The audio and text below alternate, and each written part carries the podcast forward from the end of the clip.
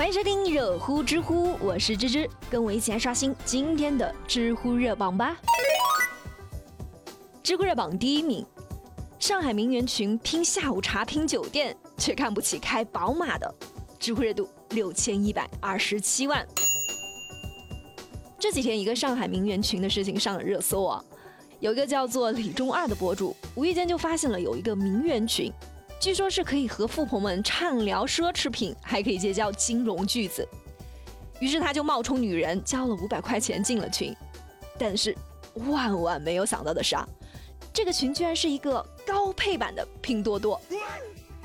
群里面呢，可以六个人去拼一份丽思卡尔顿的双人下午茶，一个人八十五块钱就可以享受到魔都顶级的下午茶。你还可以十五个人在丽思卡尔顿拼一间房，每个人只需要两百块钱就能住上每晚三千块钱的超级豪华酒店。你以为拼酒店拼下午茶就已经是极限了吗？那你就错了，他们竟然还拼租包、拼丝袜，并且还是二手的丝袜。那他们为什么要这么做呢？其实相信很多人都已经猜到啊，他们就是想要把自己打造成一个经济独立的白富美，然后好去钓富豪。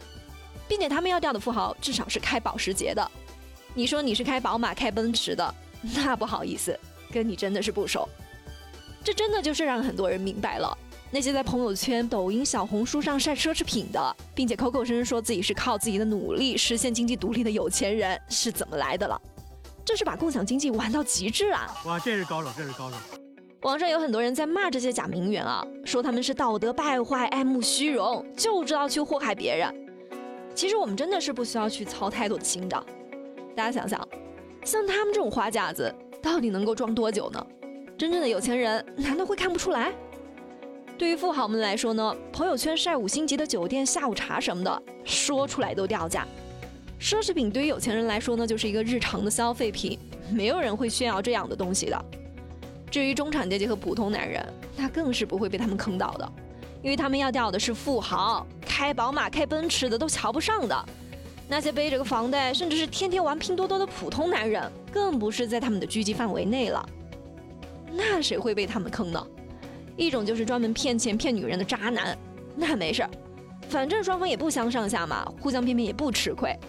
还有一种就是有几个小钱，然后又自我感觉特别好的暴发户啥的，他们看不起普通女孩，但是真正的白富美，他们又高攀不上，那最好了。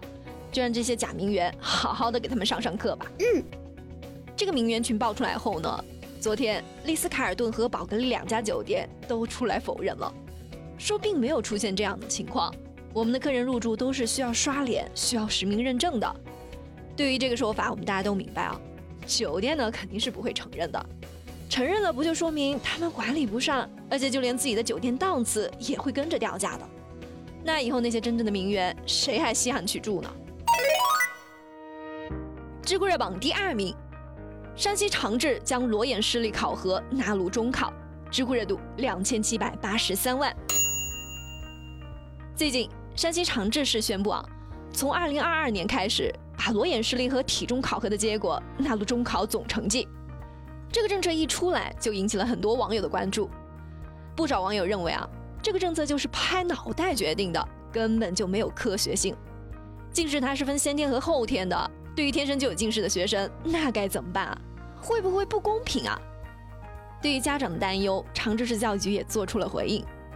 这种情况呢，家长主要是带孩子到医院去开个证明就可以了。关于这个事情呢，知也来说几点啊。首先得肯定一下，教育局这样做呢，它的出发点是好的，也是为了青少年的身体健康着想。但是把裸眼视力纳入中考，这其实就是治标不治本。我们先来说说这个开证明的事情吧。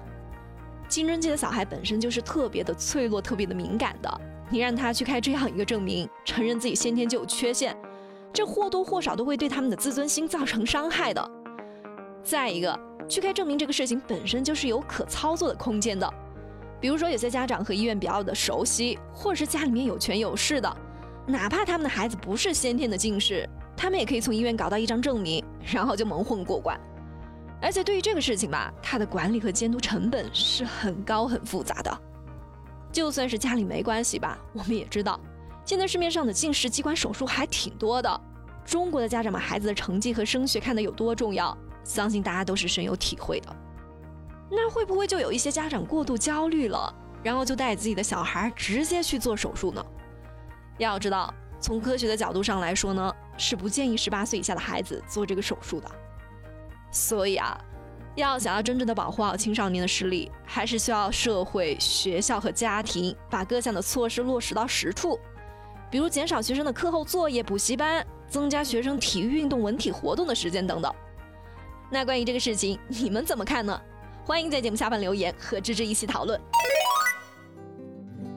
知乎热榜第三名，爸爸每天上班前陪儿子晨读，知乎热度五百四十七万。最近，一条爸爸陪孩子早读的视频在网上火了。这个爸爸的作息时间和儿子基本是一致的，于是为了培养孩子的学习习惯呢，爸爸每天在上班前都会和孩子一起读书学习。朗朗的读书声呢，常常是响彻在整个屋子。我估计孩子他妈看到这一幕，一定是非常的踏实，非常的幸福的。经常会听到有些家长抱怨说：“哎，为什么我们家的小孩一点都不喜欢看书啊？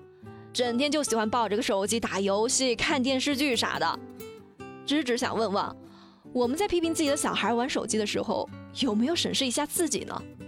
我们下班后的那几个小时是怎么度过的？是在看书学习，还是在刷抖音刷剧呢？有句话说得好，你希望孩子成为什么样的人，那你就去做什么样的人。言传身教就是对孩子最好的教育。为这样的爸爸点赞。好了，有情有料尽在知乎，我是芝芝，我们明天见啦。